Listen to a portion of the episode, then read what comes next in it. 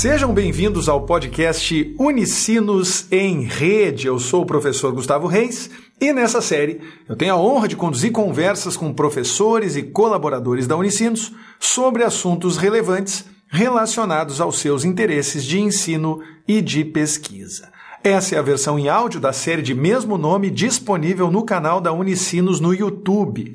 Não deixe de conferir se você quiser ter acesso a esse mesmo conteúdo em áudio e em vídeo. Nesse episódio, o terceiro da primeira temporada, o assunto foi a semiótica, fragmentos e recortes da vida online. Em um tempo de tanta produção de conteúdo, é importante entender melhor a simbologia do que se mostra nas lives. Pensando nisso, Escolhemos conversar sobre a semiótica a partir de sua definição como o estudo dos signos, ou ainda dos elementos de linguagem que representam algum significado e que contribuem para a formação de sentido. Nessa conversa você vai aprender que esses conceitos têm um papel fundamental para a compreensão do que as pessoas escolhem publicar nas plataformas digitais. Para falar sobre tudo isso, nós convidamos a professora da Escola da Indústria Criativa da Unicinos, Ione Bentz. Ione possui graduação em Letras, especialização em Teoria Literária pela Universidade de Lisboa, mestrado em Teoria Literária pela PUC-RS, doutorado em Linguística e Semiótica pela USP e pós-doutorado pela Université de Paris 3 em Sorbonne. Atualmente é professora pesquisadora e orientadora no curso de pós-graduação em design da Unicinos e integra o grupo de pesquisa Design Estratégico para Inovação Cultural e Social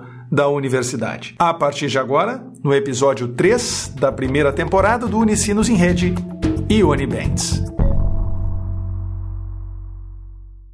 Seja muito bem-vinda, mas muito bem-vinda mesmo, professora Ione Bentes.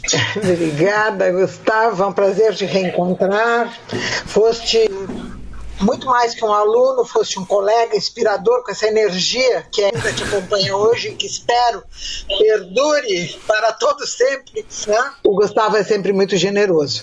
Mas ele, ele me deu uma tarefa, a que eu acendi rapidamente, né? Primeiro, gostar de desse tipo de interação, de conversar com, com vocês, com quem se interessa pelo assunto, com quem uh, se interessa pela discussão, enfim.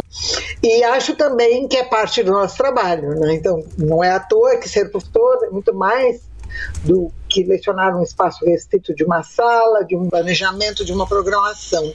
Né? Normalmente se espera do professor uma grande generosidade para compartilhamento de suas ideias. Vejam bem, nós temos excelentes, inaugurais ideias, fantásticas ideias, fantástica fábrica de chocolate. Se trata de compartilhar aquilo que, de uma certa forma, tu construíste ao longo da vida, ao longo dos seus estudos. E é nesse compartilhamento que se reforçam uh, os grupos, que se reforça o conhecimento, que se faz andar uma sociedade, uh, tanto do ponto de vista do conhecimento, da informação e da crítica. Então, acho que momentos como esse devem ser é, muito prezados. Né?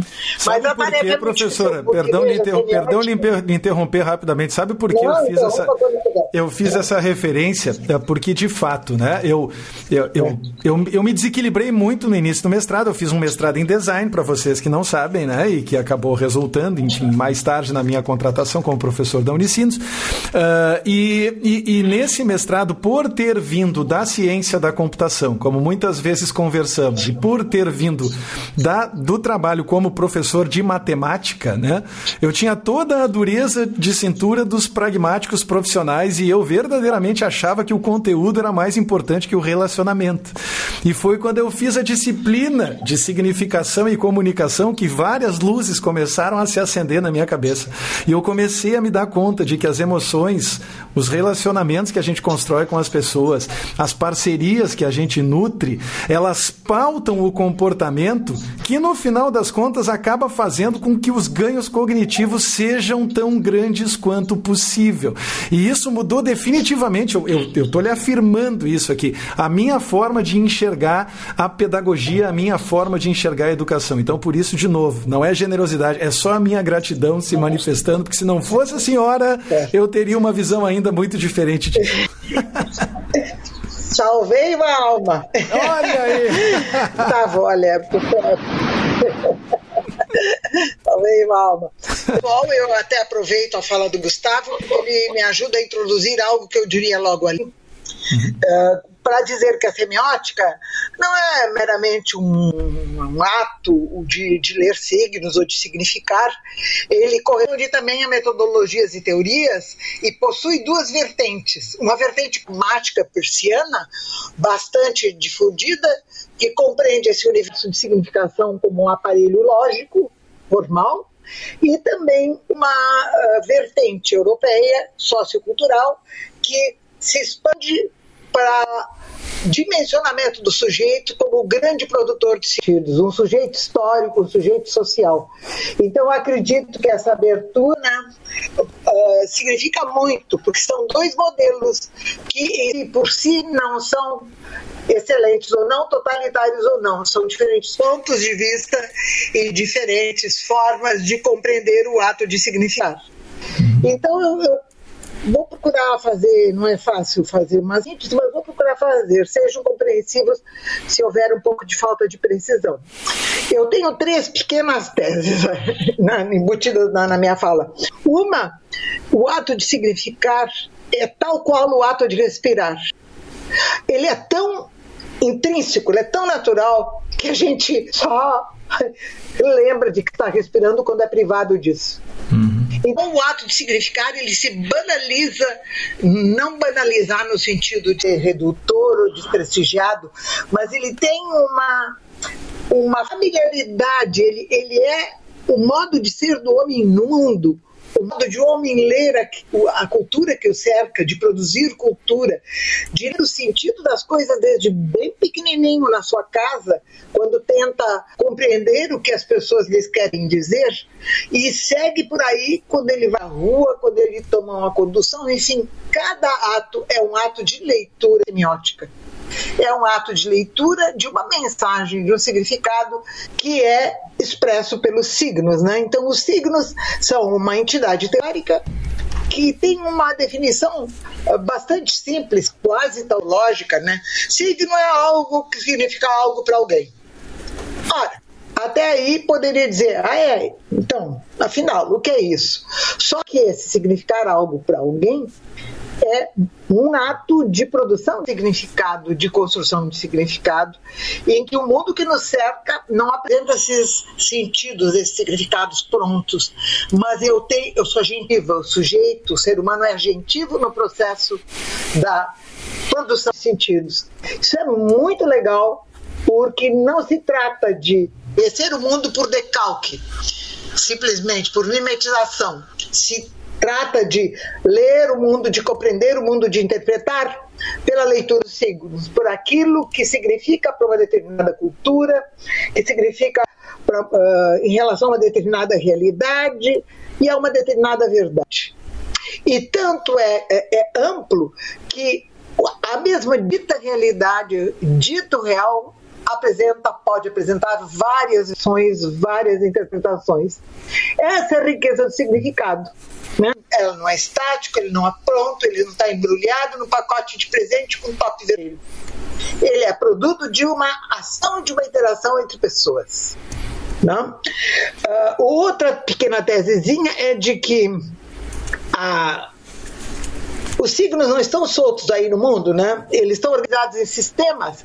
Veja o inglês, o francês, o português, o sânscrito, enfim, as línguas naturais têm as suas regras, a sua ordenação suas diferenças.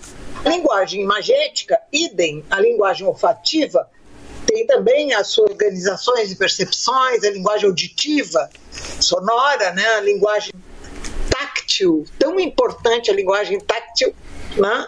É, que esses sistemas oferecem possibilidades de uh, operações de construção de sentido. Então, a semiótica não é apenas uma teoria do signo super gabaritada, com muita literatura, a, a filosofia da linguagem se ocupa dela uh, com muito garbo e com muita qualidade. Ela é também uh, um ferramental, instrumentos, são técnicas, são formas de construir significados mais inusitados, mais inaugurais ou mais consensuais. Nem sempre a gente é genial e nem sempre a gente produz algo absolutamente novo.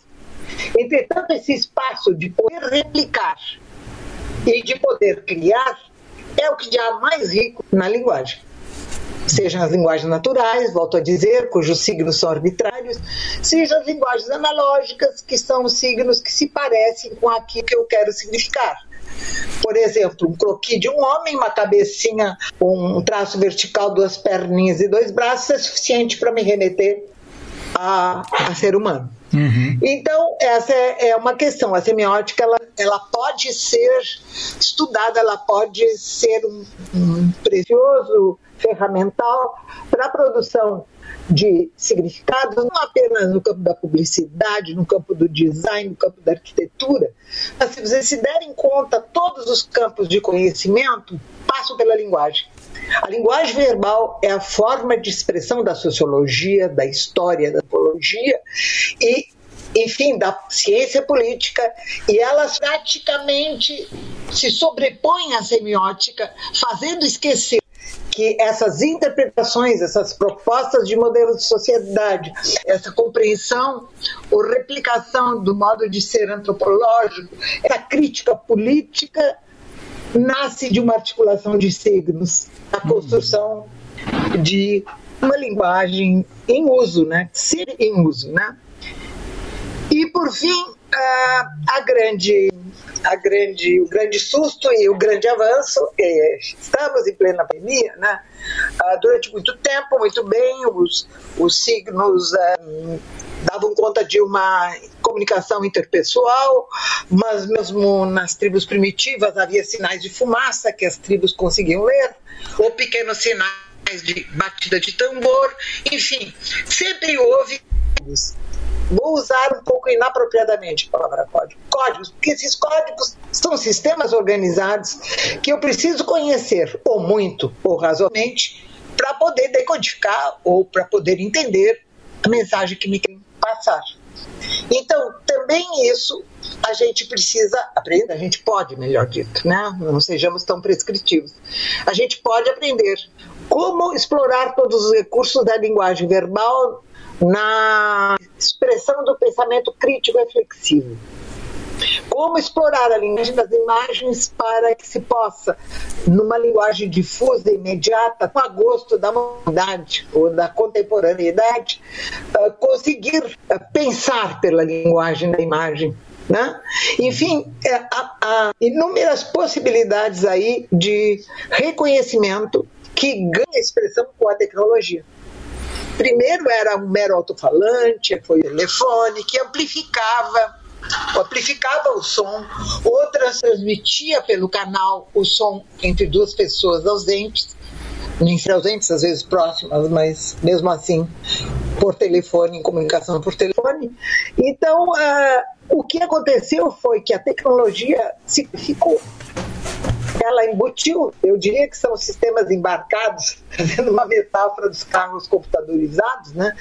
A, a, a computação, a arquitetura, a, informa, a informática, elas nos dão uma arquitetura, nos dão processos de atração, de visibilidade, de navegação, de funcionalidade, que aparecem ocultos na máquina e que chegam a nós pelas interfaces. Então, em tempos de pandemia, os corpos desapareceram. Corpos são signos, né? Corpos em toda expressão, com nossos humores, nossos fluxos, nossos, nossa, nosso mise-en-scène, nossa gestualidade, nossa ênfase, né? E nós passamos a ser mediados pelo computador. Há um esforço enorme de que a fonte, cujo emissor, a máquina, levar a um receptor, a máquina, chegue ao destinatário com a plenitude das nossas emoções ou das nossas articulações argumentativas, da seriedade ou da jocosidade com que queremos uh, bordar, uh, tratar a nossa mensagem. Enfim, uh, seja pela mediação tecnológica, seja pela relação pessoal, a grande questão é como expressar as intenções de quem fala para quem te ouve, que logo será quem também fala, né? Possa estabelecer um diálogo e criar uma situação empática, não caótica. Né? O caos, a entropia, elas são capazes de perturbar de tal ponto a, a, a percepção, a significação, a interpretação, que inviabilizam uh, o processo. Né? Bom, uh, Deixa eu, deixa eu adiantar um pouquinho. É, eu vou fazer um comentário, professora, em cima disso, não, que talvez, talvez faça a senhora se sentir um pouquinho orgulhosa, tá? Como eu me senti. Recentemente eu dei uma palestra para a rede de professores municipais da cidade de Ubatuba, lá em São Paulo. Em um momento dessa palestra, eu escolhi falar sobre o quadro teórico do Charrodot, que aliás foi a senhora que me apresentou.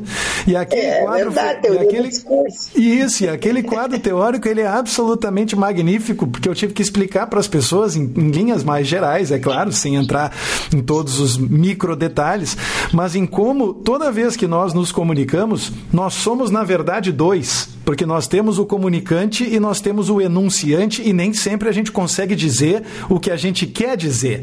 E lá na outra ponta, o quem recebe a mensagem também se subdivide, segundo o Charrador, em dois, porque existe o receptor da mensagem e existe o interpretante. E nem sempre a pessoa consegue interpretar adequadamente aquilo que ela ouve. Como se não bastasse hoje em dia, no mundo mediado por tecnologia, a gente tem todas essas questões de ruído, a gente tem todos os cortes nas transmissão de que tantas pessoas reclamam. Exato, a gente tem essa flutuação de qualidade e não só isso, também o fato de nós estarmos olhando para uma janelinha de inspeção que revela muito pouco sobre a nossa comunicação não verbal. E aí a minha ideia isso. foi com isso expor para as pessoas é uma mensagem que de certa forma deixasse elas um pouco mais aliviadas a partir da compreensão é, de que de fato né? é impossível é. as pessoas se entenderem num contexto como esse, professora. Verdade. Mas Gustavo, eu de novo de uma frase tua eu quero te dizer o seguinte: há condições de comunicabilidade que a gente pode dominar mais ou menos, né? ou seja, nós podemos dominar o funcionamento do canal, melhorar nossa internet, melhorar a, os nossos códigos, falarmos com palavras mais simples ou uh, fa, uh, criarmos mensagens em que a linguagem visual, imagética a linguagem verbal se processem, se, se esteja um intercâmbio a ponto de se ajudarem no entendimento, eu posso ter um relativo domínio das condições de comunicação. Mas eu tenho, sobretudo, um compromisso com a estruturação da mensagem, porque é disto que a semiótica trata. Uhum. Grande parte das condições de comunicação decorrem de uma boa estruturação da mensagem. Como que eu devo trabalhar sintaxe semântica e pragmática, os signos, para que eles produzam aquilo que eu quero produzir? Uhum. E depois, que condições de contexto, que condições de comunicação, que condições de transmissão e difusão eu tenho? Então, eu ia mostrar que, às vezes, o ato de significar, a semiótica como estruturação dos signos em frases, em imagens, enfim, em grandes explosões visuais, ela é esquecida em favor da comunicabilidade. Uhum. Não estou colocando uma coisa em detrimento de outra, só estou querendo ressaltar um lugarzinho especial semiótica. Porque daí eu, eu trago essa questão, veja, sistemas organizados, eles uh, obedecem a três dimensões, são chamadas dimensões, que vocês até conhecem da, da escola. A dimensão sintática, como é que esses signos se organizam não só horizontalmente, verticalmente, ou da direita para a esquerda, da esquerda para a direita, ou enfim, em múltiplas direções. Então, sintaxe não significa horizontalidade, mas significa que, conforme a ordem, eu tenho um significado. Aí entra a semântica. Né? Olha, se eu digo pobre homem, homem pobre, eu digo duas coisas diferentes. Né? Diz assim, um pobre homem pobre. Bom, eu posso. Mas um pobre homem, um homem pobre. Né? Então, conforme a sintaxe e a organização, eu tenho alterações de significado. Mas o lado mais bonito é sempre o lado do usuário, como se diz, ou, do, ou das pessoas né, com quem a gente se comunica. E afinal, qual é o uso que as pessoas dão para esses signos? Então, quantas vezes a gente pega um lenço, uh, amarra as pontas e embrulha alguma coisa como se fosse um saquinho na emergência? Quantas vezes a gente usa um travesseiro como almofada numa arquibancada de futebol? Uhum. Né? E mil uh, possibilidades de usar, de alterar o significado, de alterar os signos a partir do uso que se faz deles. Então, eu acho que dá uma grande margem de operação, né? Atentos para como é que as pessoas receberão, verão daí desdobrar, e depois muito atentas à estrutura da mensagem. Tá? Veja, o McLuhan, eh, ele, quando falou que o meio era mensagem, ele trabalhava na ordem mesmo de, olha, o, o pedal do carro, a extensão do pé, os holofotes do carro, a extensão do olho. Mas ele estava muito longe de ter um sistema embarcado, como tem o um computador. Uhum. Né? Então, eram também exemplos de repercussão, de associação sígnica. Tem uma coisa importante também que eu não quero deixar de dizer, é que o significado e o sentido, a produção de sentidos é dominante em relação à expressão. E não pode ser, porque um signo é formado de duas fases indissociáveis: a expressão e o conteúdo. Ora, eu tenho o significado lápis que pode ser expresso numa matéria sensível de madeira com grafite ou numa lapideira com, eh, enfim, grafite e outras formas de representação. Então, a alteração de significados e a alteração das matérias que expressam esse significado são muito importantes. Uhum. Eu dizia, assim, para entender um pouco melhor, veja, eu não posso querer concretude na palavra, na, na palavra verbal. Ela é, por natureza, um sistema abstrato. E é por isso que ele consegue expressar com tanta plenitude as ideias de amor, de amizade, quanto as ideias de ferro, aço e madeira. Né? Então, o sistema verbal por excelência, ele te permite, uh, por diferentes uh, modos de construção de significados, dar conta de todos os significados do mundo. A, expressão da linguagem verbal é a palavra. Uhum. É o chamado signo verbal. E o traço, a linha, o ponto são as expressões do desenho. Para eu ter uma linha reta, eu preciso de ir de ponto a ponto. Linha é uma, uma relação entre um ponto e outro. Esse é um ponto importante. Então, isso dá para conhecer. Eu digo isso porque o pessoal do design, pessoal da comunicação, publicidade, é, pessoal das letras, pessoal da moda, enfim, os cursos que têm ainda semiótica, porque a semiótica eu não a colocarei como uma vítima, né, mas ela sofre algumas agressões de, de desmerecimento, eu acho merecidos, porque eu acho que a manutenção da semiótica no, nos currículos é grande valia. Mas pode parecer que eu esteja puxando brasa para o meu moinho, né, mas eu digo isso independente de eu ser professor ou não. Mas tá puxando a brasa pro assado que eu sei e faz muito bem. Eu já estou dobrando lá o cabo da, da esperança, então eu já não quero os jovens semioticistas da aula, os jovens que dominam Charrudot, Parré, enfim, é. todos esses grandes autores, Landov. Eu lembrei de mais um, professor. Eu lembrei de mais um. Sabe do que, que eu lembrei enquanto a senhora estava falando agora? Eu lembrei do John Searle, que a senhora me apresentou Searle. também, ah, e que é o pai da, da ideia do princípio da expressibilidade, que basicamente basicamente aponta que tudo que você quiser dizer pode ser dito, o que não significa que já exista uma palavra que signifique o que você quer dizer. É. tudo que se diz, e é mais, tudo que se diz pode ser dito e está dito. Sim. Vejam, os signos não têm compromisso com a verdade. Humberto Eco fez uma brincadeirinha muito marota. Ele, a partir da semiótica comum uma relação de construção de verdade, uma construção de realidade, como relação com a cultura e com a verossimilhança, muito mais do que com a verdade, verossimilhança é aquilo que parece ser, ele brincou dizendo que a semiótica era a teoria da mentira.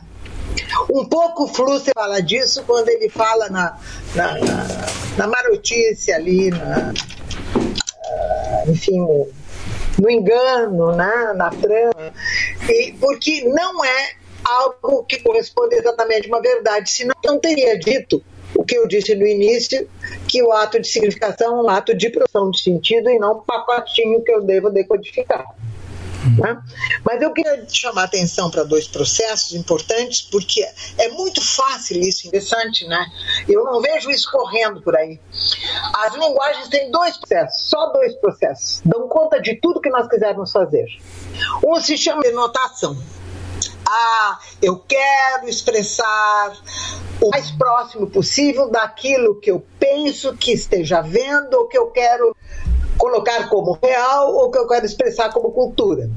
Então há um esforço enorme de trabalhar a mensagem em relação ao seu referente, ao seu contexto. Então eu diria, Gustavo, estamos numa live, fiquei super nervosa, estou estreando em live. Ora, eu usei uma linguagem pretende fazer com que a mensagem circule o mais possível em relação ao meu pensamento, aquilo que eu queria expressar. Mas a grande riqueza da linguagem, e que é dominante em todas elas, é a conotação, que é responsável pelas metáforas.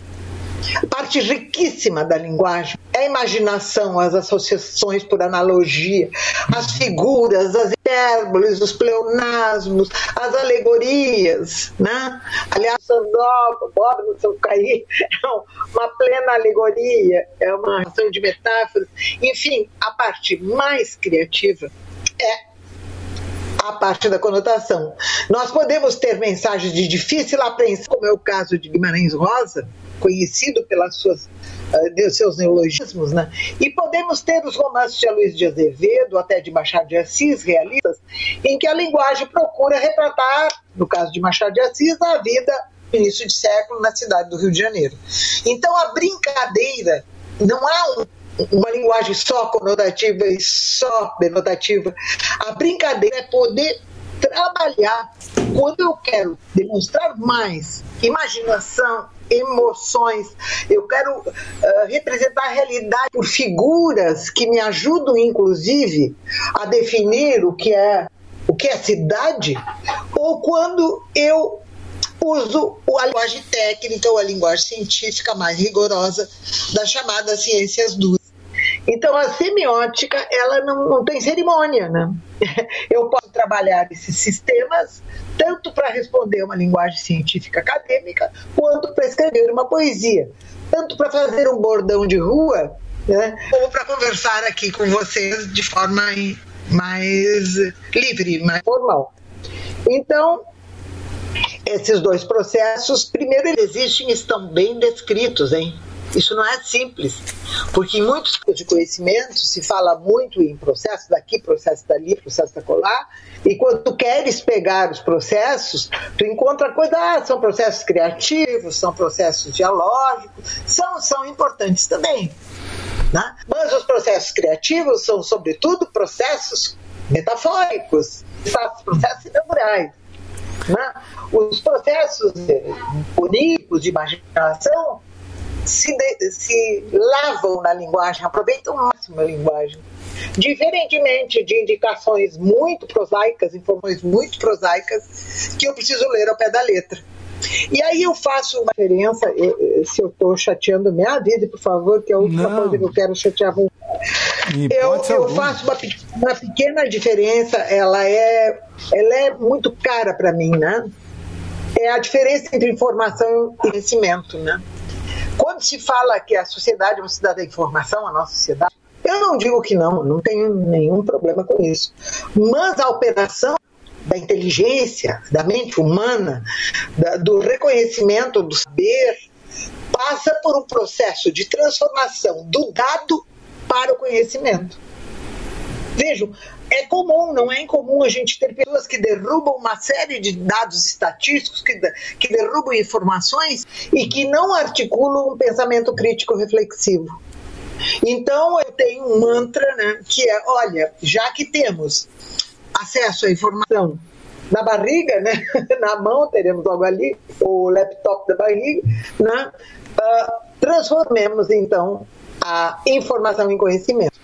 Embora poderão dizer que informação também é conhecimento, e eu teria que dizer que, para mim, o conhecimento, tal como eu estou lidando com ele, requer um processo de reflexão, de articulação, que transcende a era aprendi muito, mero aprendi muito. Olha, agora eu sei isso. Né? É como eu utilizo pragmaticamente aqueles significados em outras situações de vida.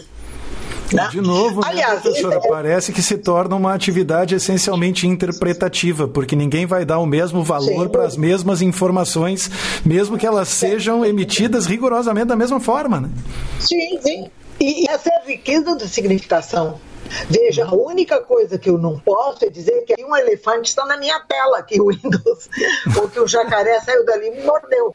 Crocodilo, que é bicho mais brabo. Mas de resto, as, as nuances culturais, os olhares, vejam só quantas vezes nós olhamos para a mesma coisa e relatamos fatos diferentes. Uhum. Tá? Então, há uma intencionalidade, há uma, um, traquejo, uma competência teórico-metodológica na criação de mensagem que torna a semiótica, além de ser um lugar interessante de interpretação e de taxonomia, né, porque a, a semiótica serviu muito bem para descrever sistemas, organizá-los, mas ela é mais do que isso. A semiótica é, sobretudo, crítica né, uma interpretação crítica, reflexiva, em que as ontologias são postas a nu e se expressam na cultura, nas linguagens, na ética, né, os valores que, que aí emanam, enfim, nas estéticas né, e na chamada realidade. Então, logo a gente vê uma pequena nuance, pequena, uma sombra entre realidade e cultura, né? Porque se, como diz Humberto Eco, que perdido numa floresta amazônica de significados de cultura, ele resolveu, para fins da semântica, defini-la assim: toda a produção humana é cultura. Não há um ato humano, seja ele material, concreto, não que não seja de natureza cultural. Uhum. Então, isso aí traz uma, uma sobre ser natural, e essa é uma outra discussão que eu não vou entrar, né? Uhum. Porque há muita muita confusão quando assim, é muito natural beliscar o próximo mais próximo, né? Pode ser cultural, natural não é. Sabe que então, tem pelo menos é dois ex-orientando seus que estão é, participando da live, que estão entre o, né, é. fazendo parte do nosso público. Um deles é o Tobias Camargo, que está nos acompanhando oh. lá do hemisfério norte, oh. dizendo: Ione é a única professora que consegue explicar semiótica, semiologia de maneira que alguém de fraldas consegue entender. Tomara que não sejam fraldas geriátricas, né, professor? Olha a flutuação não, não. da linguagem, né? Olha a interpretação se manifestando. E quem está aqui também, quem está aqui também é a Kaori Tamekuni. Beijos para essa orientadora querida. É, a Kaori é, um, é, é, é, é chapa, é amiga fiel do nosso programa e nosso. Mas que eu barato. queria também é, é, dar um pouco de atenção né, à questão da tecnologia, porque na verdade a chamada é para uma semiótica mediada pela tecnologia. Então chegamos aqui a as duas, os dois pequenos argumentos. Os sistemas dão forma às mensagens, então eles não são neutros. Se usar o sistema verbal, o sistema imagético qualquer outro sistema, um código, a matemática como um código artificial, eu dou configuração à realidade. Né? Então não, se, não está júdice que configuração eu dou à realidade. O que é intrínseco é que as linguagens dão forma às realidades, aos significados, às velhas semelhanças. Né? Depois, a tecnologia não é neutra. Ela não é algo pela qual se passe. Ó, era meramente um suporte. Não. Ainda mais os códigos que são uh, que produzem as interfaces, que transferem a mensagem de uma fonte para um emissor máquina, é a relação humano-computador, e do receptor para o destinatário, e que nos colocaram de cara com algumas restrições que estão, digo restrições não como negativas, mas uh, restrições que são que coisa eu não posso fazer porque o aplicativo não me permite? Uhum. Que coisa eu não posso fazer porque o sistema restringe? É admirável o esforço da inteligência artificial para uh, tornar os sistemas mais legíveis, mais familiares, mais amistosos, mais responsivos e admirável. E outro esforço admirável que acredito aqui, eu sou agora uma cientista que lê bola de cristal, né? A inteligência artificial persegue, há pelo menos desde que eu acompanho, não vou dizer o número de anos, não quero entregar a minha data natalícia, mas desde que eu acompanho isso, linguistas como Chomsky trabalham no, no MIT, no, enfim, no, nos órgãos de pesquisa de inteligência artificial nos Estados Unidos, para domar não a denotação, gente. A denotação é coisa simples. Né? Uma frase gramatical, a menina comeu o bolo, não tem mistério. Quem eles não conseguem dominar? Não há algoritmo que dê conta da criatividade humana na produção da linguagem metafórica. Uhum. Porque a máquina estará sempre atrás da criatividade, das alegorias, das metáforas, do simbolismo. Então, uh, reconheçamos que ela nos traz coisas importantes de um lado, mas que não são de todo modo uh, deglutíveis sem um pouco de mastigação e sem exigir um pouco o nosso juízo crítico. Né? Por exemplo, a questão do tempo. Tempo como duração, o tempo vertiginoso, o, o tempo que se perde por entre os dedos, enfim, uma nova compreensão de tempo, de velocidade, que Ítalo Calvino já definiu nas seis, uh, seis premissas sobre a modernidade, mas que nem sempre nos interessa. Nem sempre precisam nos interessar, nem sempre devem nos interessar. Porque pensamento, reflexão, conhecimento não é velocidade. É um, é um tempo difuso, um tempo de mastigação, um tempo de assim, um tempo circular. Vejam, é a grande dificuldade de, do tempo do estudo e da reflexão competir com o tempo do mercado. O mercado exastraz. Se a ideia não for logo, deu.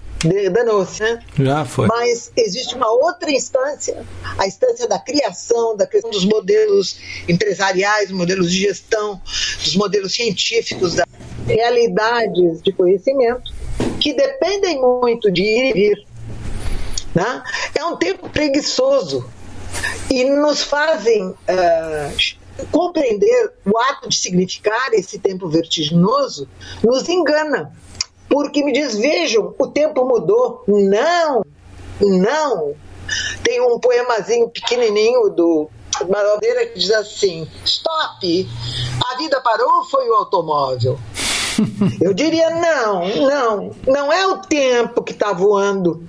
Sou eu que acelerei, eu que perdi a dimensão da parada, a dimensão da, da recuperação, a dimensão do enleio, a dimensão da processualidade compreensiva, no sentido pleno da compreensibilidade humana, etc. Mas tenho, por outro lado, navegação, uh, facilidade de navegação, arquitetura preciosa de sites e de, enfim, para os aplicativos e funcionalidades. Né? Mas diríamos que a grande questão é se perguntar são as nossas intenções de comunicação e de significação atendidas? E se eu tiver que responder honestamente essa questão, eu diria sim, não por estar em cima do muro, né? de modo nenhum, mas assim é o conhecimento. Há pontos positivos intercalados de velocidade e de navegação, há pontos positivos da ordem de reflexão que devem manter imbricadas essas instâncias.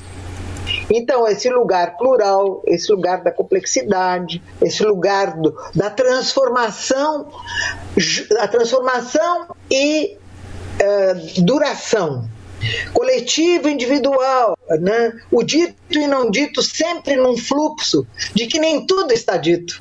Hum. E há muito por dizer. Né? Uh, diz um filósofo importante que o objeto é sempre demais para a consciência. O homem é, é Heidegger que diz isso, né? O homem nunca dá conta da totalidade do objeto. Por isso a gente fica se desculpando. Olha aí, olha, eu não dei conta. Nunca, não te preocupe, não darás. né? E outra coisa é, olha, queres para o tempo? Não precisas. Só opera para que ele te permita uma certa duração, é um conceito de Bergson fantástico, né? o conceito de duração, que que também trabalham na, na dualidade com a emergência. Então há sempre não dicotomias, mas a imagem das duas faces da mesma moeda. É estático e dinâmico, é transformador e, e reverberador, é coletivo e individual, é social e idiosincrático. Né? Toda a nossa cultura é uma construção social, mas nós temos nossos pequenos uh, rodeios né, de, de valorização e de significação. Enfim, uh, essa relação da semiótica com a comunicação eu gosto muito de fazer. Hum. Por isso que na disciplina, a disciplina é sistema de significação de comunicação. Porque eu acharia que todo conhecimento de produção de sentido para, enfim, ficar com os meus botões, achar muito ruim isso. Eu preciso dar conta de coisas como a dialogia, como a sustentabilidade, como a inovação. Enfim, eu preciso dar conta de uma porção de coisas que estão na esfera da significação e do trânsito dessa significação pelos canais de comunicação.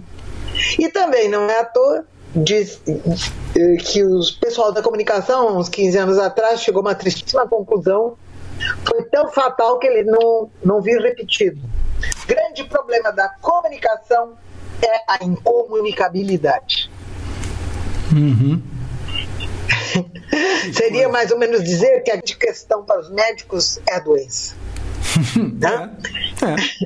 É então, é, então uh, essa, essa, esse parentesco, essa aproximação entre significação e comunicação é muito saudável, porque me faz preocupar com as condições de produção do discurso, vou usar o termo do Da mensagem, me faz preocupar com o trânsito, eu tenho que ficar com o canal azeitado.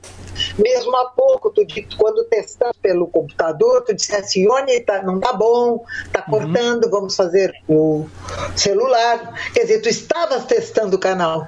Uhum. Né? É a minha passão por códigos. Eu não viria aqui conversar com vocês em árabe, primeiro, porque não conheço a língua, segundo, porque vocês não dominariam né?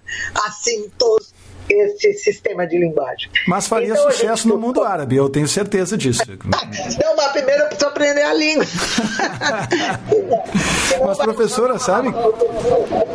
Tem um trecho da sua fala que me chama a atenção, quando a senhora faz a analogia da balança e coloca a emergência em um dos lados da balança. Uh, eu tenho é. acompanhado já há bastante tempo, e, e até por interesse em relação à matemática, que as pessoas parecem ter alterado definitivamente a sua noção de tamanho de público em função da internet.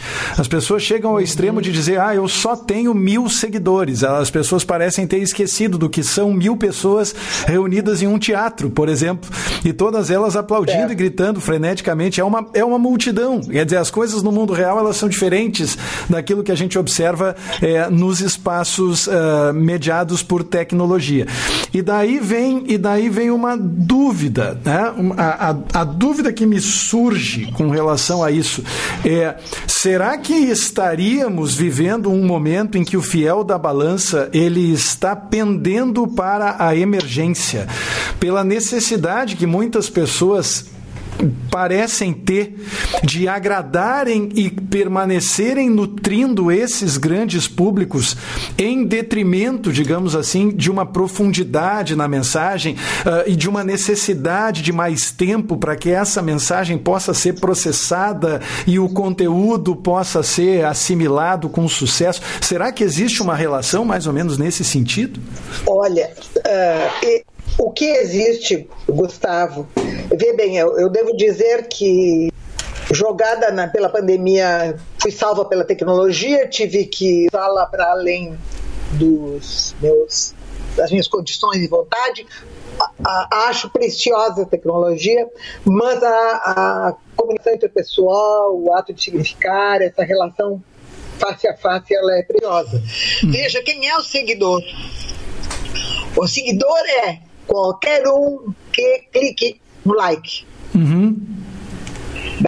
Então, tu te alimentas de um mundo imaginário. Veja, o, design trabalha muito com projetos oníricos, trabalha o imaginário, mas não se trata ali de um universo poético. As pessoas estão acreditando seriamente que elas têm pessoas que estão com elas e não abrem da ordem de 10 milhões, 5 milhões e 2 milhões. Uhum. Então é preciso ler esses signos na sua fatuidade.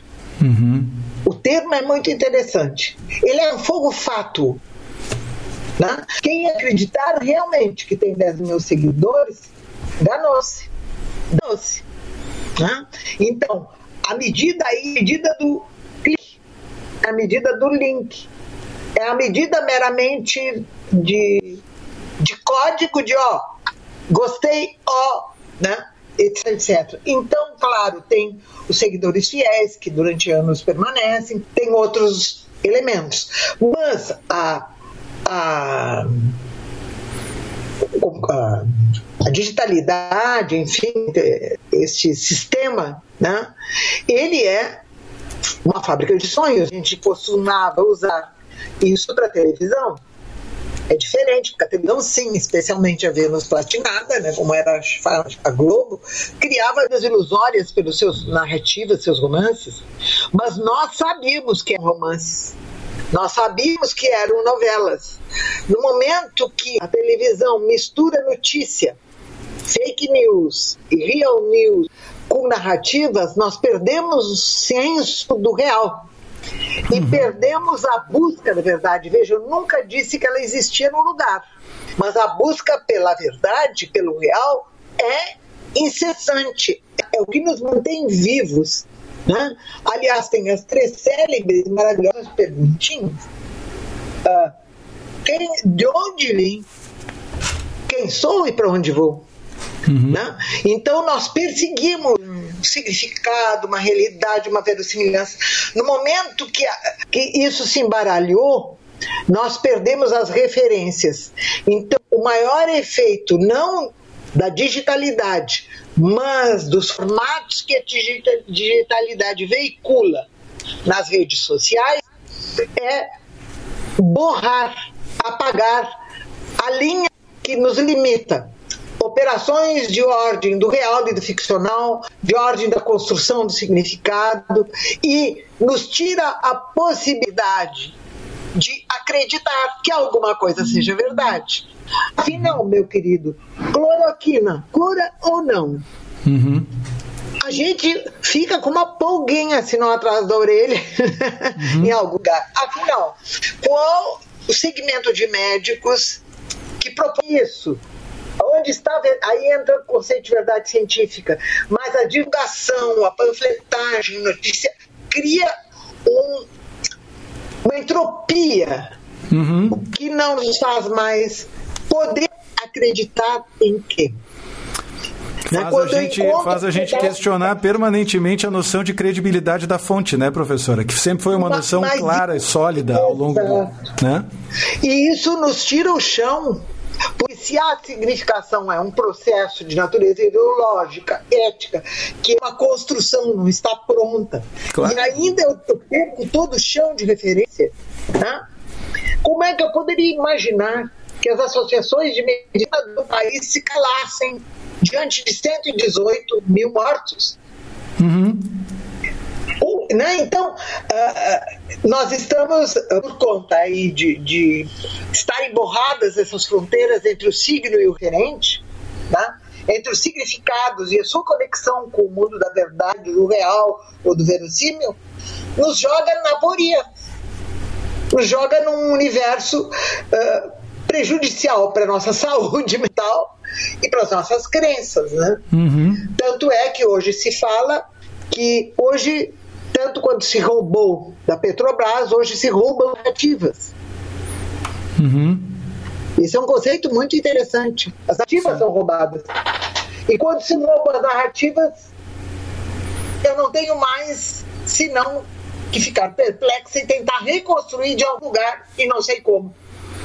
Então há um mundo de absoluta incerteza nessa velocidade, nessa, nessa rapidez com que os, o Instagram some, com essa precariedade de mensagens, são sempre frases curtas, são, uh, são sempre uh, pequenos tópicos, né? a tal ponto que, sinceramente, se tu mandares um e-mail com 10 linhas, a pessoa não lê. É. E quando lê, quando então, chega no final a... da décima linha, não lembra do que leu na primeira. É. Que é pior. Agora, quero que entendam-me bem. Se eu for uh, retrógrada, pode me entender hoje.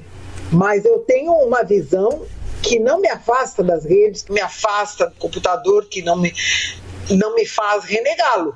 Graças a ele, veja bem, eu perdi o corpo do corpo dos meus alunos. Mas tem uma imagem, queridos, eles não abrem a câmera, então tem uma bolinha parada estática.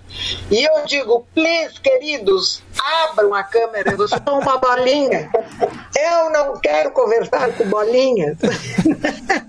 então, eu estou clamando no deserto pela presença do movimento, dos corpos, de alguma coisa muito parecida com gente se mexendo. Uhum. Com gente descabelada, com gente de pijama, sabe?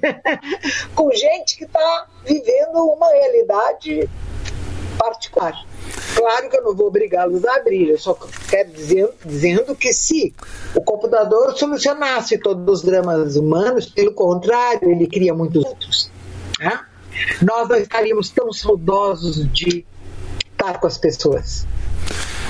Mas eu digo, professor Ione, de, de, cadeira, olha, se a senhora insistir para que alguns desses transformem as bolinhas na sua imagem, vai haver quem argumente que continuará sendo uma bolinha, porque muita gente ganhou peso durante essa pandemia, né, professora? E não está ligando a câmera porque não quer revelar a verdade. Isso é um problema. Aliás, sério. porque tem todo o direito, veja, a linguagem ficcional. A minha é. narrativa nem sempre é a narrativa do aula, é a narrativa que eu quero contar, né? Então, aí tem também uma margem muito grande de, de expressão. Né? A grande beleza modo... das metáforas, né, professora, é o fato de que metáforas são pequenas mentiras, mas que a gente entende imediatamente é, que são mentiras. Sim. E essa é a grande Sim. dificuldade do computador, que leva tudo ao pé da letra. A senhora estava falando, eu estava lembrando de um filme lá da década de 90, estrelado pelo Jim Carrey. O filme se chama em português O oh, mentiroso. filme maravilhoso, né? Que filme maravilhoso. Ele não consegue dizer a mentira. Ele tem que dizer a verdade o tempo todo. Para não dizer a verdade, ele sai tapando a boca, correndo, desesperado. Imagina, a gente não olha, se dá conta de quantas mentirinhas a gente conta, né? Gustavo, a vida social seria impossível ser um pouco de verossimilhança. Eu não tomo a mentira como uma negativa moral. Sim. Há mentiras que são uh, valores negativos, etc. Mas como poderíamos conviver, né, minimamente com quem nos cerca, se tivéssemos exatamente dizer tudo aquilo que pensamos ser? Uhum. sem poder repensar sobre aquilo que vamos dizer, né? Então acho que tem uma operação e tem também os recursos da linguagem, né, Gustavo? Uhum. É possível pelos recursos da linguagem, pelos processos metafóricos, conotativos, dizer sem dizer. Uhum. Olha, que tal tu revisa um pouco a tua suas leituras? Por vezes uma leitura um pouco mais aberta pode ajudar a esclarecer. Eu não esclarecer, idiota. e aí entra algo muito grato à semiótica, que é a retórica. Uhum. Os atos de fala do Serle, que tu trouxeste né, como referência, são parte dessa retórica também. Né? Ah, é então, a, de Prometer, por exemplo, né? a promessa é a promessa. Irei ao cinema contigo amanhã o ato dito está feito. Só que há operações que impedem que ele se realize, mas ele, como ato de fala, ele está perfeito. Eu prometo, vou ao cinema contigo amanhã. Esqueci que estava fechado pela pandemia, viu? e a frase então, mais persuasiva de todos os tempos também, né, professora? Que eu faço questão de lembrar. Olha, se eu fosse você, eu faria, viu? Se eu fosse você, eu faria isso. Olha. É, é. tivesse lugar. Persuasão extrema. Que maravilha. É, Professora, então, vou fazer.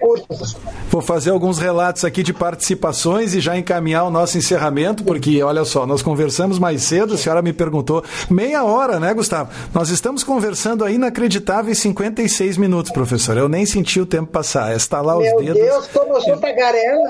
Ah, nada, é uma maravilha.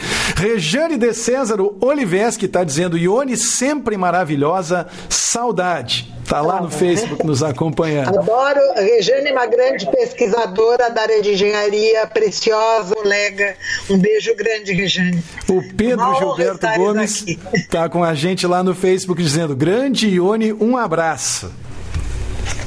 Oh, maravilha, Pedro é, é uma alma generosa. Acolhe os amigos com muito carinho. Muito bem. Mais cedo, Célio Pedro Wolfart está com a gente também lá no Facebook dizendo grande prof. Ione. Tem muitos fãs conectados e, com a gente aqui, prof. É, tenho, e esse é do coração. Nós enfrentamos o, a grande crise de 2002, 2003. Pedrinho sabe disso, Pedro Gilberto Gomes. Éramos um time lutando contra as dificuldades econômicas dos ensinos, um, uma turma heróica. Que não, é, não chegava a ser os bastardos inglórios, porque não decolamos ninguém. Mas a... era um grupo ali trabalhando pela universidade. E a Cleia Beatriz Macanhã está aqui no Facebook com a gente dizendo sempre fantástica. E eu endosso, sempre fantástica. A, a, a, Cleia é da, área da, da, da contabilidade, existe a semiótica aplicada. A contabilidade dando conta de um, de um conceito de accountability, que é a transformação das técnicas da contabilidade de informações para significações para então estimular as decisões e cheguei a trabalhar um pouco nisso, mas não tive tempo para me aprofundar. Mas a semiótica está na, na sintomatologia médica. Ah, como é fácil, razoavelmente fácil, diagnosticar sarampo com aquelas pintinhas e mas a febre, né? Uhum. Com que facilidade os médicos leem as chapas, leem os sintomas e tentam ver se aproximar do real diagnóstico. Então, a arquitetura, os espaços urbanos, equipamentos urbanos, as ruas, são verdadeiros roteiros né, que dão significado à cidade. Uhum. Que recuperam história, que lançam a cidade para frente, enfim, em todas as áreas a semiótica anda metida. Porque, como ela é a base do processo de significação, né, é, as, as, matemáticas, as lógicas? Né? O, os engenheiros e suas, seus artefatos. Né? Uh, quando eles otimizam processos, quando eles querem resolver na engenharia da produção otimização de processos, eles imediatamente vão ver quais os significados que os conceitos usados para essa otimização foram trazidos pelos diversos estudos para que eles possam trazer novas, novos caminhos para isso. Então, todas as áreas são beneficiárias. Eu vou terminar só, viu, Gustavo, e não vou cansar vocês. Uh, nunca houve um, um cotejo assim de bárbaros entre os filósofos e a semiótica, mas quase. Um dia a semiótica se disse teoria geral dos signos. Como ela era uma teoria geral dos signos, estavam abaixo dela filosofia, antropologia, economia, história, papapá, papapá, seria guerra. Porque sempre quem ocupou esse lugar da ciência das ciências foi a filosofia. Uhum. então, vejam bem que a semiótica é bem metidinha, né, gente? É, e olha, a Branda Vepo tá com a gente lá no YouTube dizendo assim: essa prof é maravilhosa, responsável por me motivar em duas dissertações. Professora Ione. Mas que maravilha, que bom, que bom. Olha, é, eu digo de cadeira. Então. Eu digo de cadeira que é um dos maiores orgulhos que eu tenho na minha, na minha incipiente, modesta trajetória acadêmica, e, e a senhora sabe, eu fiz um mestrado acadêmico por opção, não por ambição de seguir carreira acadêmica, mas por opção, porque eu queria ter o meu cérebro desafiado e eu queria que acendessem algumas luzes nas trevas, na escuridão em que eu vivia até então. Eu digo que um dos grandes orgulhos que eu tenho é o de ter contado com a professora Ione nas minhas duas bancas, na minha banca de qualificação e na minha banca de mestrado, de dissertação mais tarde. Tu deste um bolo em mim e no Gustavo Borba. Ione e os dois Gustavos, né? Tu, nós estávamos te esperando pro doutorado. Cadê é. Gustavo? É. Cadê Gustavo? É. Sabe, sabe qual é o problema, professor Ione? Eu vou até mostrar o problema. Eu estou fazendo outro doutorado nesse momento. O doutorado que eu estou fazendo ah, é esse aqui, ó. É o doutorado em paternidade, professor Ione. Olha aqui como estamos nesse momento, prof. Ione. Eu já tenho um ano e meio de doutorado em paternidade. Muito nobre, Gustavo, muito é, nobre. Então eu já disse tá pro Borba, eu disse, vamos dar tempo ao Estaremos tempo. Esperando. É, deixa primeiro eu dominar é. esse bichinho aqui, e aí depois a gente volta a conversar. Mas, professor Ione, de novo, foi um prazer imenso, eu tinha certeza de que seria, como sempre é quando a gente se encontra. Tomara que o nosso próximo encontro seja pessoalmente, para que eu possa lhe dar um daqueles baita abraços que eu sempre dou, toda vez que eu lhe vejo, porque eu faço isso, questão que a gente de fazer isso. Misture os corpos. Exatamente. Tá? Uh, e, e, e, mais uma vez, muito obrigado. É sempre uma satisfação verdadeiramente imensa conversar com a senhora. O meu e-mail vai voltar para o mural, ali permanecerá, está aqui impresso desde 2013 e o espaço está sempre aberto toda vez que quiser bater um papo ao vivo Obrigada. e emprestar Obrigada. o brilho para o público aqui da Unicinos, no YouTube, no Facebook.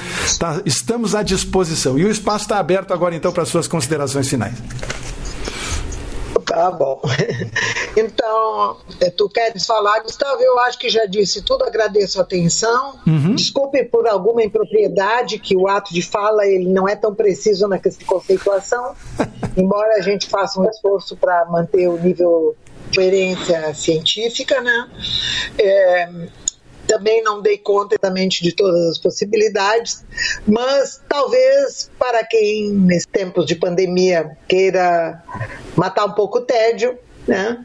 Uh, pode começar a ter um, a frequentar sites ou textos, enfim, ou até interessar-se ou ver de que se trata, não, a semiótica, né? É um convite. E pode também considerar a hipótese de entrar no PPG em Design na Unicinos para ter a honra, o prazer, o privilégio de ser aluno da professora Iori, coisa que eu tenho no meu currículo. Muito Desculpa, bem. Sociedade. Olha, Gustavo, tu não está esperando que eu chegue aos 100 anos de bengala para te dar aula, né, meu amor? Não, não, não, não. não, não acontecerá antes disso, pode ter certeza. Prof. Ione, um grande beijo. Muito obrigado. Ah, bom. Tchau, gente. Foi um prazer, viu, pessoal? Obrigada pela atenção e pelo carinho.